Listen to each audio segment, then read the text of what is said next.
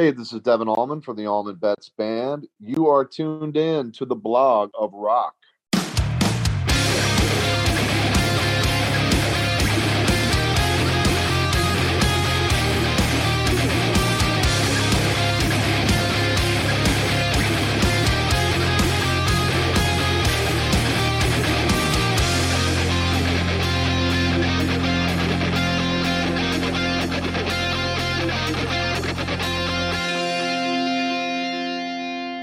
Hallo Leute, ich begrüße euch heute wieder als Anhalter auf meinem American Road Trip. Animiert von einem Gläschen Maker's Mark Kentucky Straight Bourbon Whiskey on the Rocks kam ich auf die verrückte Idee, mit euch gemeinsam einen virtuellen Trip quer durch die USA zu machen, um nach den Wurzeln meiner musikalischen Helden zu buddeln.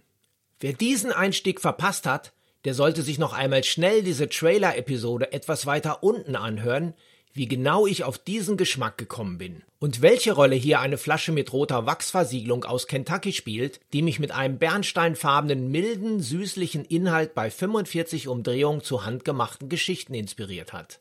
In der letzten Episode sind wir im kulturellen Zentrum der USA in Chicago, Illinois gestartet und von dort 90 Autominuten westlich nach Rockford gefahren, wo wir auf meine Teenage Rockface von Cheap Trick gestoßen sind. Frontmann Robin Sander sprach mit mir über das brandneue Album In Another World, welches als erster Longplayer seit dem Budokan Live-Album in die deutschen Charts eingestiegen ist. Herzlichen Glückwunsch. Als sich Cheap Trick gründeten, konnte mein heutiger Gast ja gerade mal laufen. Doch bevor wir so weit sind, müssen wir ja erstmal los. Also schwingt eure Hintern auf den Beifahrersitz und schnallt euch an. Wir haben noch viel vor.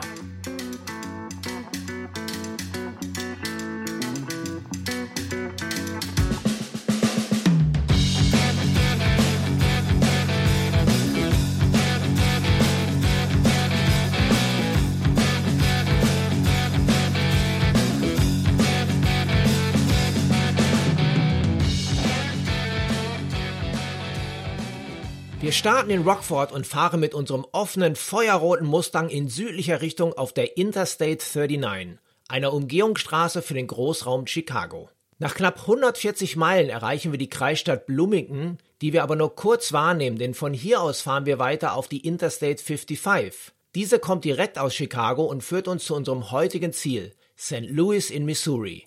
Ein Großteil der Streckenführung befindet sich auf der legendären Route 66. So better get your kicks. Die Webseiten USA Tips und visittheusa.de geben uns dazu Folgendes mit. Die Route 66 ist die mit Abstand berühmteste Straße Amerikas. Generationen von Reisenden romantisieren diese Fernstraße als Symbol der unbegrenzten Mobilität, Hoffnung und Freiheit der Straße. Ihre ikonische Bekanntheit wurde durch die beispiellose Menge an Musik, Büchern, Filmen und anderen Kunstformen, in denen die Mother Road eine besondere Rolle spielt, noch verstärkt. Damals wie heute ist die Route 66 ein Synonym für Spaß und Abenteuer und besitzt nicht nur für Nostalgiker einen mythischen Status, der in den USA und in aller Welt seinesgleichen sucht. Die Strecke bis nach St. Louis ist von berühmten Motels, Museen, Drive-In-Restaurants und Diner gesäumt. Mit knapp 300.000 Einwohnern ist St. Louis nach Kansas City die zweitgrößte Stadt im Bundesstaat. Dort angekommen ist mit einer Höhe von 192 Metern der Gateway Arch, auch bekannt als das Tor zum Westen, nicht zu übersehen. Ein Aufzug bringt euch zur Spitze der Edelstahlkonstruktion, von der euch ein atemberaubender Blick über die Stadt erwartet. Etwas romantischer ist jedoch eine Fahrt auf dem Mississippi mit einem nachgebauten Schaufelraddampfer. Sportfans können im Bush Stadium ein Baseballspiel der St. Louis Cardinals verfolgen, während es Bierfreunde vermutlich gleich in die Anhäuser Bush Brewery zieht. Ihr wisst also, wo er mich findet. In Sachen Musikgeschichte hat St. Louis den Blues und den frühen Rock'n'Roll geprägt. Charles Edward Anderson, genannt Chuck Berry, wurde hier 1926 geboren. Der gleichaltrige Miles Davis zog mit seinen Eltern hierhin, als er drei Jahre alt war. Blueslegende Albert King vom Rolling Stone Magazine auf Platz 13 der 100 besten Gitarristen aller Zeiten gewählt, spielte sich hier Ende der 50er quer durch die dortigen Clubs und traf dort auf Ike Turner, der mit seinen Kings of Rhythm durchrockte. Dieser hatte später eine Liaison mit seiner eigenen Background-Sängerin, die nach Tragödien mit Ike und Trennung viele Jahre später als Tina Turner ein Weltstar wurde. In dieser Stadt wuchs auch unser heutiger Gesprächspartner auf, Devin Allman. Geboren 1972 in Corpus Christi, Texas, landete er mit seiner alleinerziehenden Mutter in St. Louis. Zu seinem Vater Greg, dem einen Bruder der Allman Brothers Band, hatte er erst im späten Teenageralter erste Kontakte, die ihn dann aber auch gleich auf die Showbühne brachten. Die Allman Brothers Band zählte zu den Pionieren des Southern Rock und vereinten Blues, Rock, Country und Jazz miteinander. Dazu spielten, zu dieser Zeit kaum vorstellbar, weiße und schwarze Musiker gemeinsam in einer Band. Ihr Markenzeichen auf der Bühne war der Jamrock, sodass manche Songs auch gerne weit über die 10 oder gar 15 Minuten Grenze hinausgezogen wurden. Devon hatte mit Honey Tribe und der Royal Southern Brotherhood bereits zwei großartige Formationen, aber mir ist er erst mit seinen drei Soloalben aufgefallen, die er seit 2013 veröffentlicht hat. Im August 2018 spielte er mit seiner hervorragenden Soloband bei mir in der Nähe in Aschaffenburg in meinem Lieblingsclub, dem Kolossal, und hatte als Special Guest auch noch Dwayne Betts mit dabei, den Sohn des Allman Brothers Gitarristen Dickie Betts. Natürlich fehlten ein paar AB-Klassiker wie Blue Sky oder Melissa nicht in der Setlist. Wenn ich heute daran zurückdenke, was ein amtlicher Abend.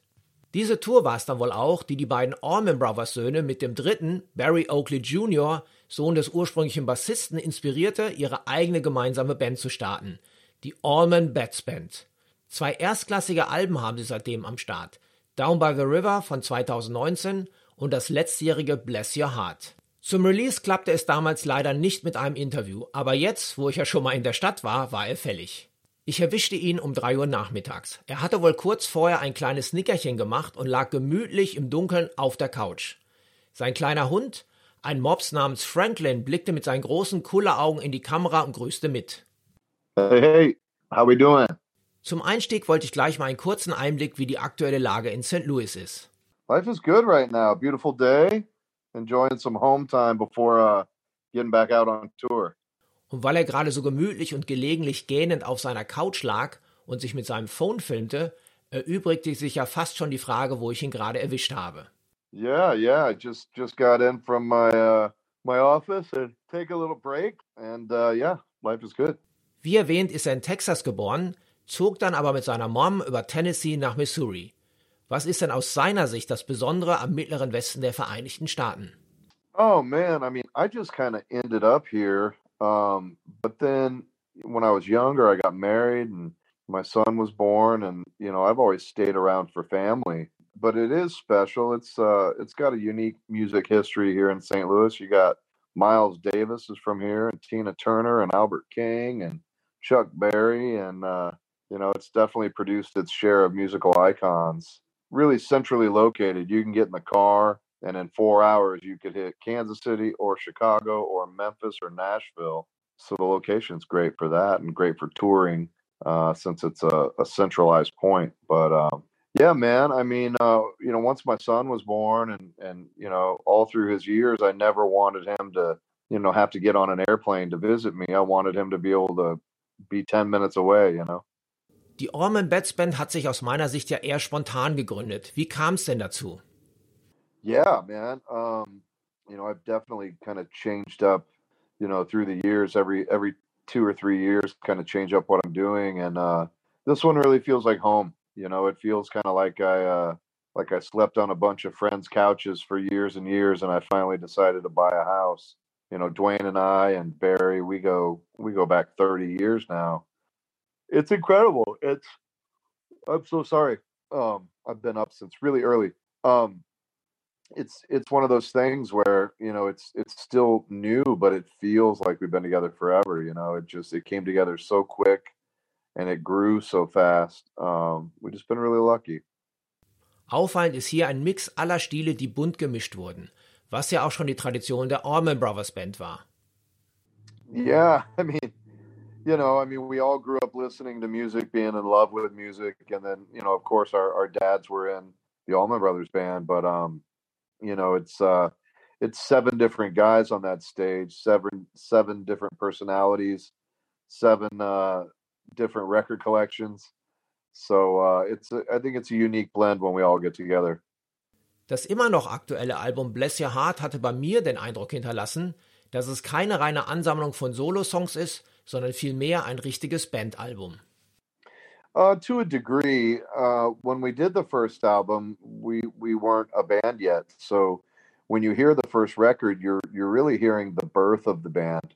Uh, and on this record, you're hearing a band that uh, that you know went and toured the world and um, you know um, played hundreds of shows together and you know started writing some songs together. So, but yeah, I think I think the second record is us stretching out, you know, and, and trusting each other more and and uh, it just being you know naturally more cohesive from being together. Im Gegensatz zur doch etwas komplexen Musik ist das Artwork eher schlicht gehalten. Zwei einfache Schriftzüge für Bandname und Albumtitel auf einem roten Untergrund, der sehr vintage aussieht. Wer kam darauf? Uh, I think it was my idea to, you know, we kind of wanted to kind of mash up the Beggars Banquet Rolling Stones with the Coca Cola and the South. You know, we wanted it to be something that looked really familiar, but you know, kind of tried and true classic. So that was my idea, and I think I think red was kind of the color of the album, and uh, red kind of pops when it's on the shelves, and it just felt like the right thing to do.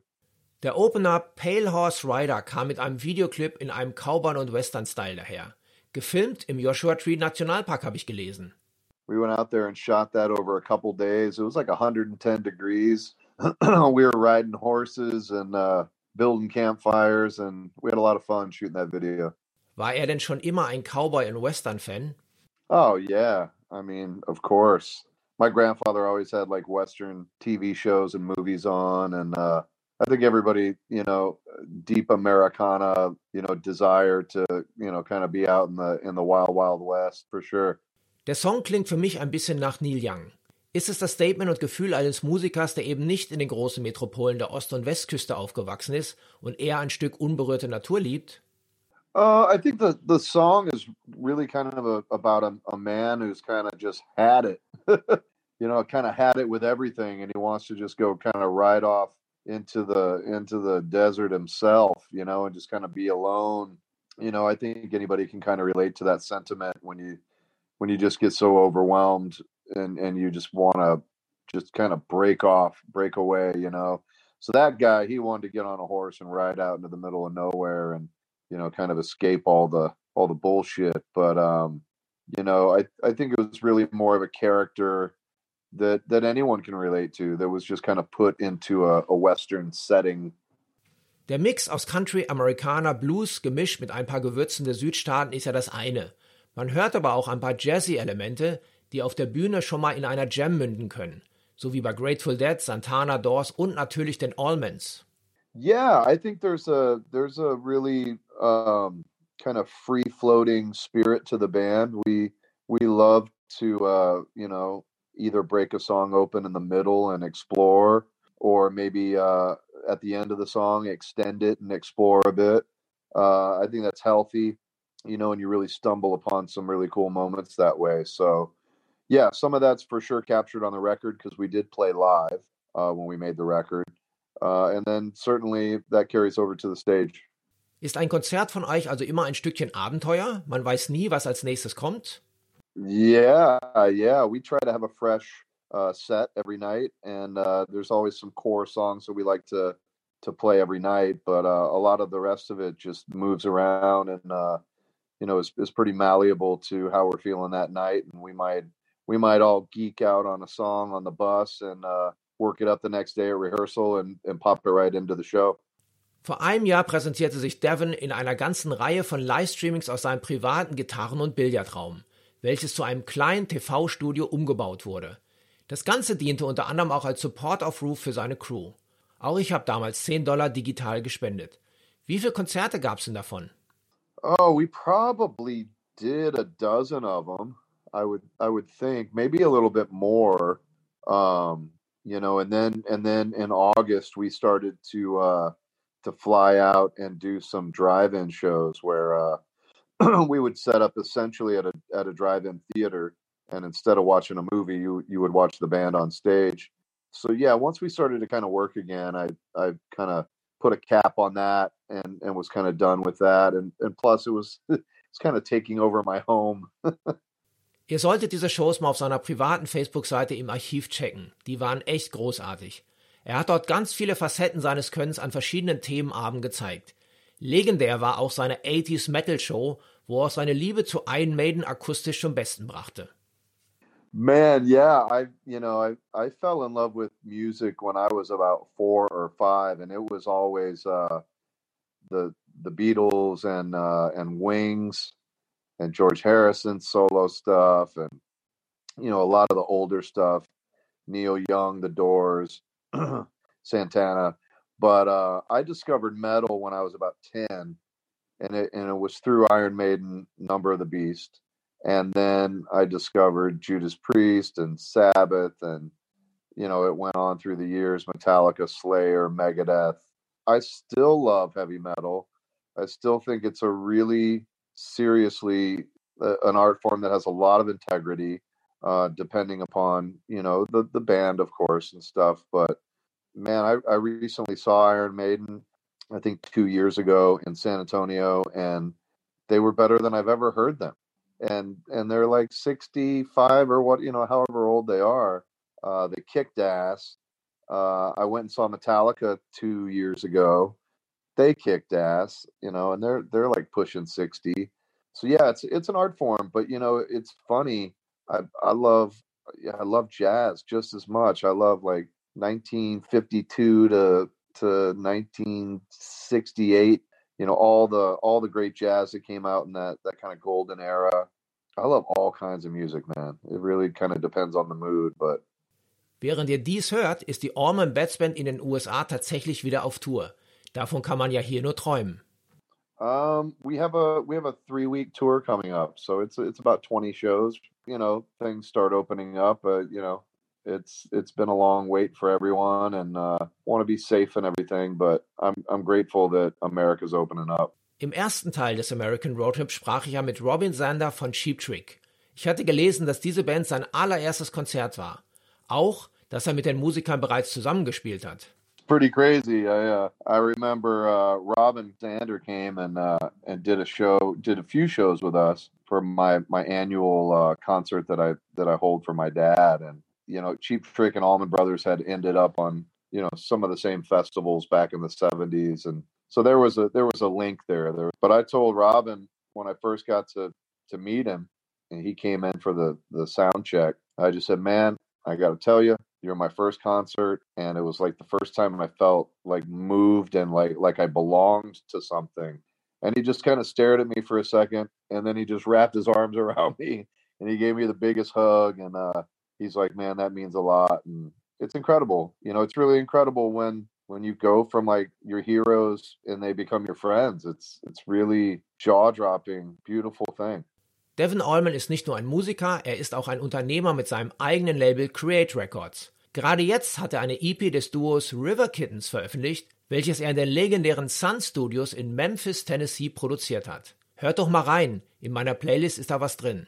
Die zwei Musikerinnen klingen so, als hätten Simon Garfunkel eine Affäre mit den Dixie Chicks gehabt. yeah, man, they're just a lot of fun. They're really refreshing. They're funny. They're really snarky. They're mischievous, um, but they have incredible vocal harmonies and incredible original songs. And we just a few days ago finished the debut album. Uh, that comes out at the end of May on my label. I started my label a couple years ago, and uh, River Kittens are now my second artist that I've signed. Um, it's a real pet project for me. I just want to help launch some careers. So the the construct of the label is that I'll I'll sign one artist per year. I'll produce the record, and then they'll come open for the Allman Betts band and have an instant audience, um, and then try and break away from that and and you know uh, launch their own careers. Das hört sich doch nach einem guten Plan an. Bringt ihr die auch mit nach Deutschland? Oh, I would love to. Yeah, I think everybody over there would really love them. I did the Rock Palace TV show in 2006, and ever since I did that, I've I've always had a really good following in Germany, and I love being in Germany. It's uh, it's definitely a music lover's place. It's uh, it's fantastic. The crowds, the festivals, everything. I really like it. Wir können ja das Interview nicht ohne eine Frage über die Band seines Vaters Greg beenden. Was war das Besondere an der Allman Brothers Band und warum ist die Musik auch noch nach 50 Jahren so populär? Yeah, I mean, I th I think there's so many things you can point to. The magic of the two brothers, the magic of the two guitar players, the uniqueness of the two drummers, all the combination of influences from you know soul music to jazz to country to rock to blues. But you know I, I think all of those things are great and it's what helped make them great. But i think the thing that resonates in people's hearts and the thing that will give a band like that such a long life even after they're done being a band is is the songs you know, and they could play their ass off, but they had songs that would haunt you, like Midnight Rider and Melissa, and uh, songs that were just over the top, jubilant, happy, Blue Sky, Jessica. These songs were the soundtracks to people's good times, and, and they were the medicine for people's bad times. And, you know, there was a lot going on back then, and, and they they were really the backdrop for a lot of that and in in that music will always live on because i just feel they hit something there that just was really timeless. Die ganze Allman Musiker Family ist ja sehr talentiert. Wie sieht's denn mit seinem eigenen Sohn aus? He he's a great player. He he plays keyboards he plays guitar. He's finishing college now. He's got a, a little over a year left and uh he's certainly uh, interested in it, but you know, it's uh, I never want to be that guy to push anyone, and my dad never pushed me. Uh, in fact, he would ask me sometimes, like, "Are, are you sure you want to get into this business?" And um, but with my son, it's really about, hey, if you know whatever you end up doing, just do it the best you can do it and be passionate about it, and that's all I could ever wish for yeah be happy you know that's that's the the goal of life is to uh to find try to find some semblance of happiness and um you know and do some good in the world and uh yeah i mean if if he comes out in five years with a record i will be thrilled but if he comes out in five years with a, a good job and a good woman i'll be just as thrilled Und wie steht's mit einem Enkel? Ist er dafür schon bereit? Immerhin steht die 50 ja bald vor der Tür. I'm not ready to be a grandpa yet. I still have some rocking to do. Was können wir denn musikalisch als nächstes von Devon Allman erwarten? I've I've got a solo one in the can. It's it's all instrumental. Um, it's a, it's kind of a trippy guitar album. I can drop that at any time.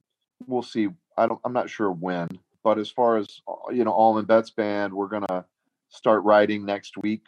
I'm flying out to LA to to do a week worth of uh, songwriting, and then we'll write while we're on tour. We always write on the bus or backstage, and then hoping to record it by summer and put it out before the end of the year.